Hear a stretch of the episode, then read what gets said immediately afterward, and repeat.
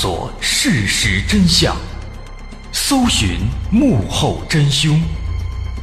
欢迎收听《绝密档案》，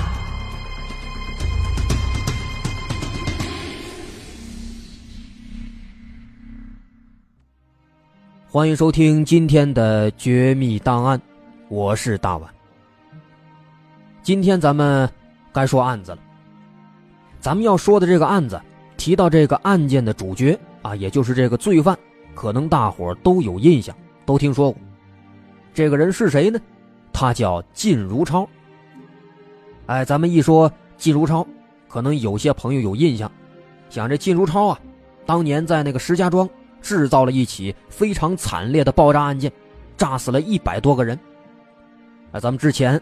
说过在石家庄的张宝林，这次呢，咱们再说一个石家庄的，说说这个靳如超。很多朋友对这起案子，可能呢都只是知道这么一个大概，光知道他做了这起爆炸案件，炸死了一百多个人，造成的影响啊非常恶劣，啊，其他更多的一些细节性的内容，这故事是怎么回事啊来龙去脉是怎么样啊？他为什么要去炸这些人啊？哎，很多人应该都不清楚。那么今天呢，咱们就来详细的了解一下这起案件的来龙去脉，来研究研究这个靳如超他为什么啊要一气之下炸死这么多人啊？有什么内情啊？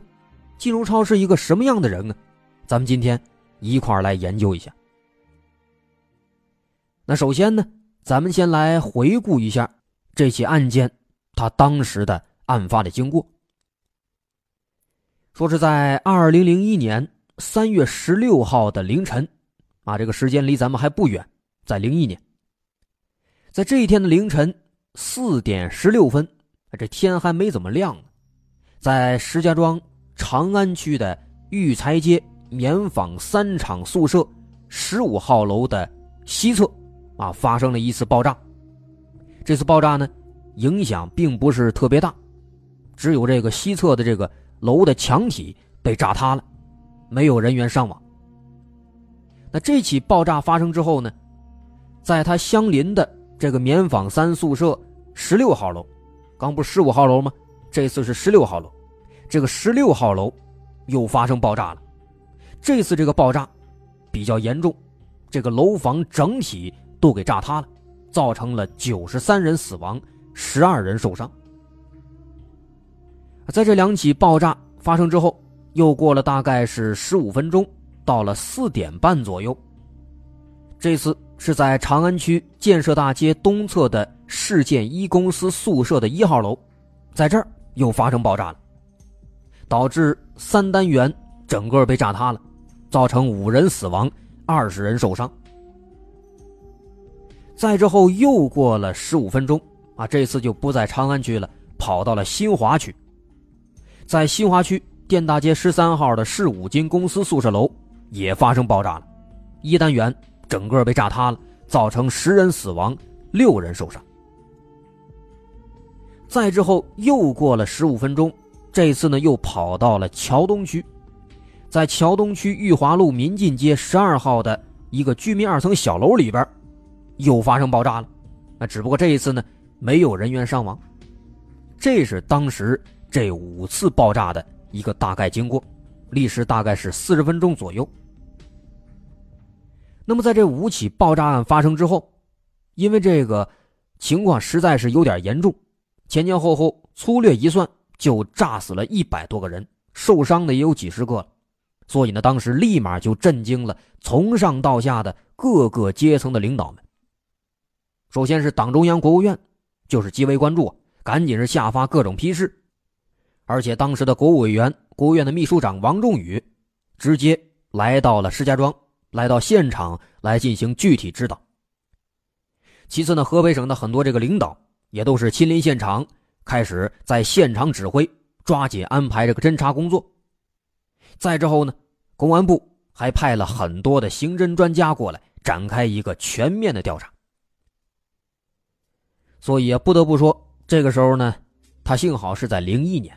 因为这时候咱们这个警方的办事效率已经是相当不错了，哎，不管是硬件还是软件方面，都已经达到一个算是比较高的水平了。当时呢，警方们他们首先做的就是立马加强了市区啊和周边地区的巡逻，一些重点单位加强警卫。这是为什么？为的是防止这个凶手再次作案，同时呢，啊，也可以说是撒大网抓小鱼。在做好这一点之后，警方又开始对这现场的痕迹进行全面的调查，这是一个非常重要的工作。他们调查的主要目的，首先要干什么？首先要弄清楚凶手他用的是什么炸药，用什么炸的。因为知道了这些东西之后啊，知道用的是什么炸药，那就比较容易根据这个炸药来判断出凶手的一个大概的身份范围。啊，比如说。这个炸药很专业，那就说明这个凶手呢，他有可能是一个比较专业的人士，啊，是这个专业人士来制造的这个爆炸案件。当时呢，经过这个反复的现场的勘探和这个提取、分析又鉴定，最后确定凶手使用的这个炸药呢，是属于含有硫磺的硝胺类非标准炸药，而且炸药的形式也很简单。是一种软包的爆炸装置，引爆的方式也很传统，是用了传统的雷管引爆的。哎，不过咱们前面可说了，当时案发的地点是五个，五个地方是连续发生爆炸的。所以一开始警方他们出于谨慎起见，啊，其实警方也怀疑过，这可能呢是不属于同一起案子，所以一开始呢都是分开侦查，啊，不过现在呢。通过这么一系列的调查，发现啊，这个五个爆炸现场使用的炸药，包括这个炸药的种类、装置的类型、引爆的方式，这些呢，都是完全一样的。而且呢，这五起爆炸案发生的时间又比较集中，都在这四十多分钟之内。那基本上就可以看作是这个炸完之后炸下一个，挨个炸，炸完了五个。而且呢，这五个爆炸地点之间，它们的距离和每次爆炸之间的时间间隔，都呈现一种正相关的关系。啊，这句话什么意思？就是说 A 和 B 这俩地方离得比较近，然后呢，A 爆炸之后，过了很短的一段时间，B 就爆炸了。然后这个 B 和 C 呢，距离比较远，那么 B 发生爆炸之后，过了很长时间，C 才发生爆炸。哎，就是这么一种正对应的关系。所以说，从这两点能看出来什么呢？一个是爆炸使用的方式和装置都一样，再一个是每个地点之间的爆炸时间和距离是呈现一个正相关的，这就说明实施爆炸的很可能是同一伙人或者是同一个人。所以当时专案组就立马认定，这应该是一起有预谋、有准备的爆炸案件。啊，并且决定把这五起爆炸并案侦查，这一点做的是非常正确的。在并案侦查之后，警方就开始找这五个爆炸地点之间的共同点，走访当地的这个居民和幸存的受害者。也正好呢，当时警方还是比较幸运的，走访调查了一个上午，在当天中午的时候，警方就基本锁定了一个犯罪嫌疑人。这个人是谁呢？就是住在第一次爆炸的棉三宿舍一号楼二零一室的靳如超。哎，靳如超住的这个地方，正好就是爆炸的时候第一个炸的地方。那么，警方当时他们是根据什么锁定的这个靳如超呢？总共啊是有四点依据啊，四个原因。首先，第一点呢是靳如超这个人，他有这个作案的动机。什么动机呢？他跟这五个爆炸地点的现场的有关人员都有一些个人恩怨，有一些矛盾，这是第一点。第二点呢，是靳如超这个人他具备作案的时间，因为当时在爆炸的时候，靳如超正好他不在家里边。第三，就是靳如超他曾经自制过炸药，有这门手艺，那理所当然就应该怀疑他了。然后第四点，就是这五起爆炸现场的这个爆炸点，都是在靳如超的所谓的仇人家的附近，或者干脆就在仇人家门口。那么通过这四点，能够发现靳如超这个人，他的确是有非常大的嫌疑的。啊，当然咱们现在知道凶手就是靳如超，所以当时警方的这个推断呢，很明显是完全正确的。那么现在，在锁定嫌疑人之后，啊，咱们说了这么多案子了，下一步都知道肯定就是该抓了。抓过来之后审，如果说审了之后交代了、承认了，那么这个案子呢，基本上也就该结了。不过现在呢，警方虽然说在短短半天之内就锁定了嫌疑人，可是他们现在啊，还面临着一个非常大的难题，那就是这个靳如超现在他到底在哪？没人知道。根据警方以往的经验，在犯了这种大案子之后呢，一般凶手都会跑得远一点，啊，有可能有的都直接偷渡出国了。所以说这个时候只在石家庄市内围追堵截，这个作用是很有限的，只能说在全国范围内开始撒大网。于是，在案发当天的晚上，也就是二零零一年三月十六号的晚上。专案组把靳如超的这些照片啊、指纹啊、笔记啊这些东西，全都上报到了公安部，之后呢，再由公安部下发到全国各地的公安局，让大伙抓紧都留个心眼啊，在这儿呢，咱们还得补充一点，有朋友刚才听到那儿可能会纳闷怎么这个专案组连这个靳如超的指纹、笔记之类的都有呢？啊，其实这个靳如超啊，他之前。曾经因为这个强奸罪被判过刑，啊，这些指纹啊、笔记啊之类的资料，当时都有留下过。而且金如超在这一天之前，其实他还犯下了一个案子，啊，这个案子呢，咱们稍后会说到。啊，也正是说呢，因为这个金如超他有这个犯罪前科，所以当时啊，在调查的时候，首先就怀疑到了他的身上。哎，这是当时警方采取的。一系列的行动，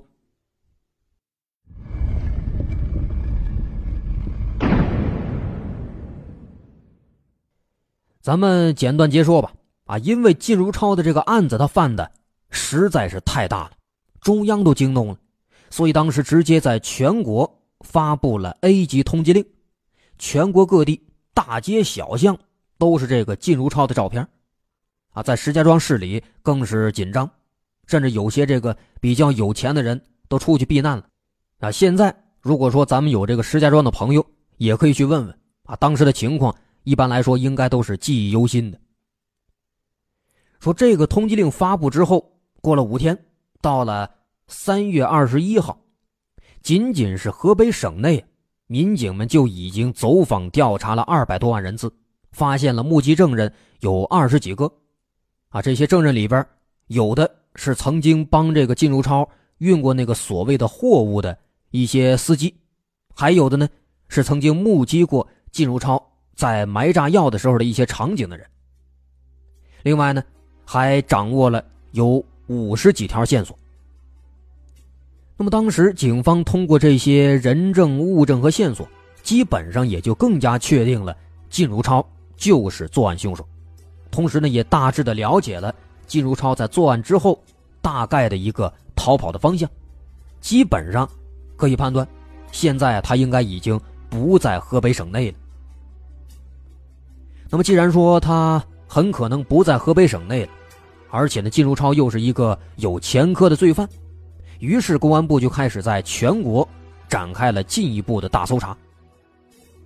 哎，果然，在之后又过了三天，到了二零零一年三月二十三号。早晨八点二十，靳如超在广西北海被警方抓获了。哎，当时在出逃的时候，在靳如超身上还带了不到一斤、有三百六十五克的硝铵炸药，还有三十四枚雷管等等这些爆炸物品。之后在三月二十四号，靳如超就被警方顺利押回了河北。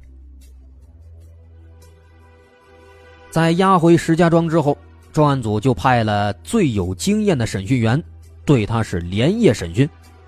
金如超呢，他应该也是自己也知道，肯定是死命难逃了，所以呢也没有太过狡辩，对自己犯下的罪行也是供认不讳。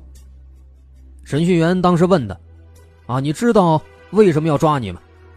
他回答的也很干脆啊，说：“我知道啊，我是一杀人，二爆炸。”审讯员问：“那你为什么要制造这些爆炸呢？”金如超跟他说：“啊，为什么呀？因为他们总是整我，总是弄我。其实啊，啊，金如超在这说说这个邻里街坊们总是整他，总是说搞他，那其实都是一些小事啊，有的甚至都没什么毛病。金如超呢，他自己感觉人家有毛病，感觉人家针对他，啊，时间长了就恨上了。啊，当然这些呢，咱们在后边提到他的性格的时候会再详细的说。”当时的审讯员还问他说：“你这案子是几个人干的？”金如超说：“是我一个人啊。”那你一个人怎么能干这么多案子呢？这时候呢，金如超显得还挺得意，说：“我呀，先把这个炸药运过来之后，在每个地方先藏好放好，然后我挨个引爆，这个点着之后，赶快打车去下一个。”要说一开始啊，其实警方。他本来是不太相信这五起爆炸都是靳如超一个人完成的，毕竟这五个爆炸点除了前两个挨着之外，后边那三个相隔还是比较远的，而且呢都不在一个区里边。那么这个人如果说他要进行爆炸的话，那首先他得运送炸药，再买好等等，有很多工作。那么四十分钟之内爆炸五个点，一开始警方还是不太相信，认为一个人啊。几乎是完成不了。啊，不过后来在这个调查的时候，通过很多目击证人提供线索，也确实发现这些事儿呢，都是靳如超一个人干的。他一开始呢是租车，骗人家说啊，说自己要运送鸡饲料，然后呢雇佣司机帮他把这个所谓的鸡饲料呢挨个都放在提前选好的这五个爆炸点。在都放好以后，他再自己回过头来，从头开始一个一个的。点着这个雷管和导火索引爆炸药，啊！后来警方专门还做了一个模拟实验，发现这五个地点挨个操作，再挨个引爆的话，哎，确实也用不了多少时间。那么现在这个靳如超已经抓住了，而且他也承认了这案子确实是他自己做的，同时还有三个卖炸药、卖雷管的也都被警方揪出来了，就是那三个王玉顺。王玉顺的媳妇郝凤琴，还有那个胡小红。那么现在下一步就是开始上法庭了。在二零零一年四月十七号，石家庄市中级人民法院开庭审理这个案子，认定被告人靳如超为泄私愤，持刀行凶，致人死亡，又以极其残忍的手段，连续在居民楼内实施爆炸行为，造成人员重大伤亡和财产巨大损失。其行为已构成故意杀人罪和爆炸罪。因为案情和后果都特别严重，并且在刑满释放五年内，靳如超又故意犯罪，系累犯。同时，这起案件牵扯出来的王玉顺、郝凤琴为谋私利，非法制造、买卖爆炸物品，其行为已构成非法制造、买卖爆炸物罪。出售给靳如超炸药、雷管等物品的胡小红，为谋私利，非法买卖爆炸物，他的行为也已经构成非法买卖爆炸物罪。后来经过审讯，判决靳如超、胡小红、王玉顺、郝凤琴四个人都是死刑，剥夺政治权利终身。在做出这个审判之后呢，这四个人都不服。又向河北省高级人民法院又提出上诉，啊，不过上诉一顿呢，肯定也是没什么用的，毕竟这个罪过你已经犯下了，而且这人证物证俱在，已经是没有什么反抗的余地了。所以二审在零一年四月二十九号又作出判决，驳回了他们的上诉，维持原判。其中这个胡小红犯了非法买卖爆炸物罪，判处死刑，只不过呢他是。缓期两年执行，其他三个人都是立即执行。最终，也是在四月二十九号，靳如超、王玉顺和郝凤琴被执行死刑了。那么到这儿啊，靳如超的结局，咱们这可以说是先说完了。他一个人害死了一百零八个人，这个结局也是他罪有应得呀，可以说是大快人心。但是现在呢，咱们也仅仅是刚说了这么一个结局啊，说了一个结尾，知道他们最后是怎么回事，被判了什么刑了。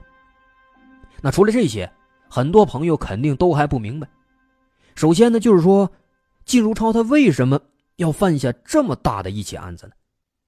他自己说，说是那些亲戚朋友们总是整他，但是到底是怎么整的，跟他们到底有多大的仇恨啊，以至于必须要用这样的方式来解决呢？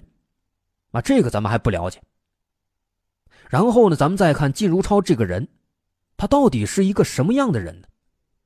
咱们刚才在说的时候，也稍微的有一些暗示，这个人其实啊，他的心里有点问题。啊，最起码咱们看他的这个行为，就不像是一个正常人。那么，咱们要解开这些问题，咱们还是得从头开始说，了解这整起事件的来龙去脉，了解靳如超这个人。那么，这所有事情的开端，咱们还是要从案发的一年之前，二零零零年。开始说起，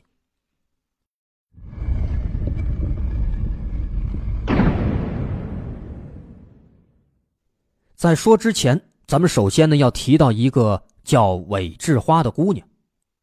这个姑娘当时只有二十六岁，就是零零年她有二十六岁，很年轻，长得也还不错。老家是在云南的一个小村子里。只不过这个韦志花，她的运气不太好。在两千年年中的时候，他被人连拐带骗，拐到了石家庄的栾城县，啊，当然现在这个栾城县已经成了石家庄的一个区了，啊，就在石家庄的东南角，离市区很近，大概只有不到半个小时的车程。说当时这个韦志花被拐到栾城以后啊，他被人卖给了一个残疾人当媳妇儿，啊，跟咱们之前说过的那个电影《盲山》一样。被人拐到了北方，从云南到河北，韦志华肯定是不愿意啊，所以找了一个机会，他就偷摸的从这个残疾人家跑出来了，自己徒步从栾城往石家庄市区的方向走。可是，一连几天他走下来啊，她毕竟是一个女孩子，身体比较弱，而且身无分文，没钱吃饭，很快就坚持不住了，饿的是直发昏，就蹲在一个路口边上，在那儿哭。结果这个时候呢，靳如超刚好在这儿路过，他就看见这个韦志花了，他就凑过去问问你是怎么回事啊？啊，韦志花说啊，我是这么这么这么回事。那么靳如超听了之后啊，就把这个韦志花给接回家了，让他在自己家生活。啊，要说这个靳如超他真的有这么善良这么好心吗？路见不平拔刀相助，肯定没有。其实靳如超的本意呢？就是想把韦志花接回自己家，自己当媳妇用。金如超在这一年他是四十一岁，啊，在这之前其实他结过婚，但是呢后来离婚了。为什么呢？因为金如超他的这个脾气太臭了，性格不好，哎，总是无缘无故的打人骂人，天天家暴，而且呢还因为强奸罪坐牢了，啊，这样的话他前妻慢慢的受不了了，后来就离婚了。所以说，现在靳如超就是一个老光棍那么看到韦志花，了解了韦志花的情况之后啊，知道韦志花的现在呢，肯定是一个人孤立无援。那么现在把她接回家，自己当媳妇儿，这正好。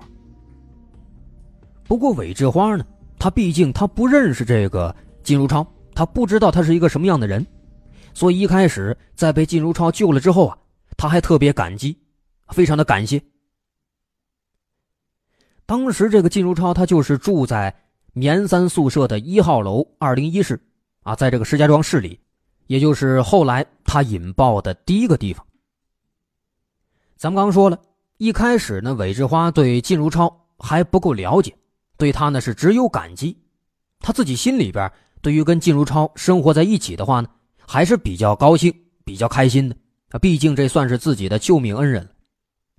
可是时间一长啊。靳如超原形毕露了，他就感觉受不了了。为什么呀？咱们刚透露了，说靳如超这个人性格脾气非常差，性情粗暴，动不动的就对韦志花拳打脚踢。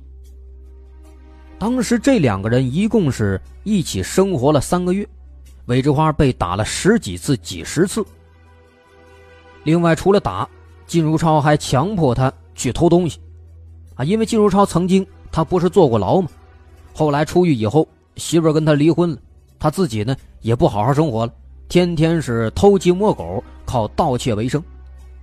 那么现在有了韦志花了，他也强迫韦志花跟他一块偷。有一次，啊靳如超叫韦志花到商店里边去偷一瓶舒蕾洗发水。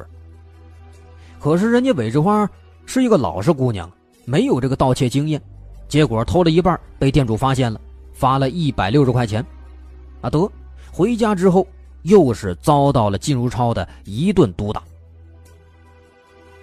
就这样，韦志花在这儿慢慢的煎熬了三个月，到了二零零零年年底的时候。靳如超的姐姐是实在忍不住了，感觉韦志花太可怜了，于是呢，他就偷偷的告诉韦志花，说啊，我这个弟弟脾气太坏了，你要干脆赶快逃跑，我这样，我给你六百块钱，你找一个机会能跑就跑。哎，结果终于在二零零零年农历十月十九号这一天，韦志花找了一个机会，赶紧逃走了，一路就跑回了自己的。云南老家，韦志花这边逃跑了，季如超发现之后肯定是非常生气，于是呢，在过完年之后，二零零一年二月二十三号这一天，他就追到了韦志花的老家，云南省的文山市，啊，这是一个壮族苗族自治州。说文山市这个地方，可能有的朋友很熟悉，因为咱们之前说那个平远街的时候提到过。因为那个平远街呢，就是在文山这个地方，啊，韦志花的老家也是在文山的一个小村子里边。当时靳如超一到，到了这个韦志花的家里之后，就明确提出了要把这个韦志花带走回石家庄市。那韦志花肯定是不愿意，而且他之前对自己的母亲巩礼仙也都说过自己在石家庄的遭遇，所以韦志花的家人也都是坚决反对。可是靳如超这个人啊，他是个无赖。韦志花不跟他走，他就要一直都跟着韦志花。韦志花去哪儿，他就跟去了。那韦志花私下里边跟母亲也说：“要是我跟他去呢，那肯定是我吃亏啊。但是如果我不跟他去啊，你们又吃亏。”所以这个时候，韦志花是心里边非常难受，他不知道该怎么办才好。但是，一方面呢。靳如超这儿又是步步紧逼，最后韦家实在没办法了，想了一个折中的主意，说这样，靳如超啊，只要你能够拿出来六千六百块钱，我就让韦志花跟你走。那么当时他们想这个办法，其实他们的初衷是为了难为靳如超，他们认为靳如超一个人出门不可能随身带这么多钱，所以呢，既然你没有钱，就别想把人带走了。可是万万没想到的是什么呢？这个要求在提出来之后啊，金如超当即表示，说我自己在来的时候，正好在县邮局存了五千五百块钱。于是，在三月八号，金如超就跑到了县城去把这五千五百块钱给取出来了。取出来之后呢，他把这五千五分成了两部分，把两千五拿出来自己藏起来，留下三千。回到这个韦志花的家之后啊，拿出这三千块钱扔到地上，跟这个韦志花的母亲说：“我呀现在啊就这三千了，你是爱要不要？”钱扔下之后，他就继续转身又去找韦志花去了，要求让韦志花跟他一块回石家庄。靳如超的这个举动啊，搞得韦志花一家是措手不及，没办法，韦志花只能是继续跟他谈判，跟他僵持。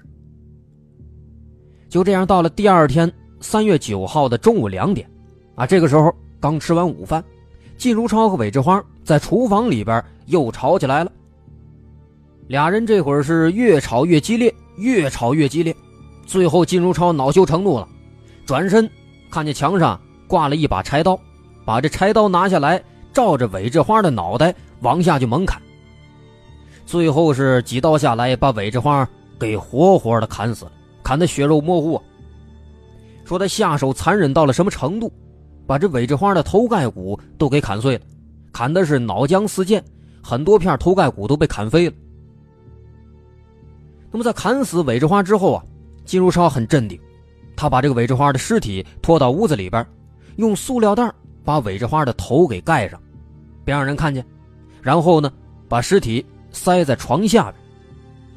办完这一切之后，金如超又不慌不忙的锁好了韦家的厨房的门，又转身把这大门给锁上，离开了韦家。这就是金如超。他第一次杀人的经过，也就是在这次杀人之后啊，金如超意识到自己呢，反正也杀人了，早晚是都得被枪毙，所以呢，他开始破罐子破摔，打算把自己的仇人啊，通通全都杀掉。所以说，后来他又制造了那五起爆炸案件。至于说金如超都有什么仇人啊，跟人家有什么梁子啊，这些内容咱们后面会再详细的说。那么到这儿呢，咱们其实不难发现，靳如超的这个行为和心理啊，跟咱们之前说过的很多连环杀人犯好像都差不多，啊，这其实呢也是这些杀人犯的一个共同的特点。咱们在后面会专门的从这个心理角度进行详细的分析。另外说这个靳如超，他回到石家庄之后又干了些什么？是怎么一步一步策划安排好这五起爆炸的？另外在这中途他有没有？被一些目击者发现呢，啊，这些内容咱们到下期再来慢慢的说。好，今天的绝密档案咱们就先说到这儿。我是大碗，喜欢我们的节目，欢迎关注我们的微信公众号，在微信搜索“大碗说故事”就能找到了。好，下期咱们继续再来说这个靳如超。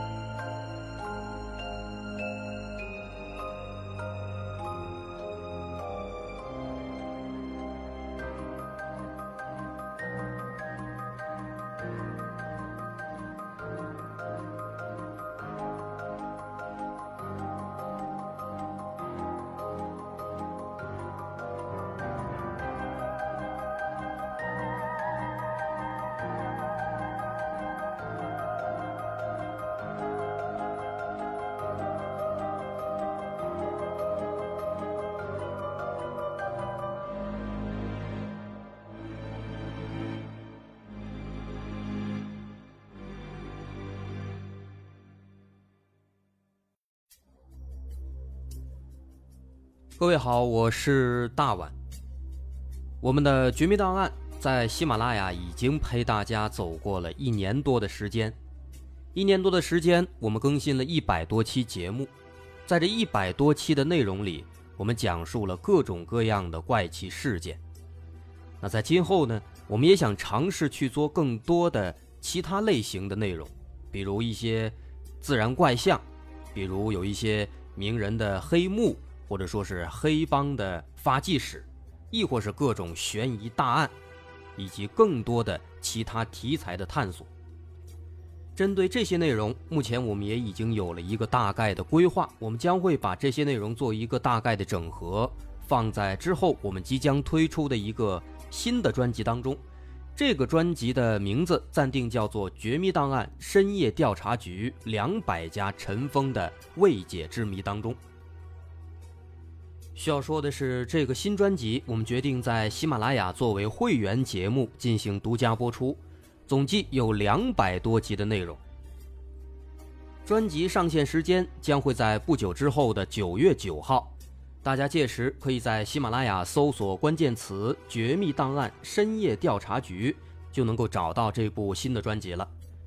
在上线前的这段时间当中，也欢迎大家添加我们喜马拉雅工作人员的微信。Xmly 零三三零，也就是喜马拉雅四个字的拼音的首字母加零三三零，xmly 零三三零。添加微信之后，工作人员将会把大家拉进喜马拉雅官方的粉丝群，届时将会有不少福利活动，送喜点、送签名书等等其他惊喜在等着大家。需要特别说明的是，新专辑将会是喜马拉雅的会员专辑，也就是说，如果您是喜马拉雅的会员，就可以免费收听本专辑。目前，喜马拉雅的会员价格为每个月六块钱，六块钱就可以听到我们的两百多集故事，也是很划算了。希望大家能够多多理解，多多捧场。九月九号，我们不见不散。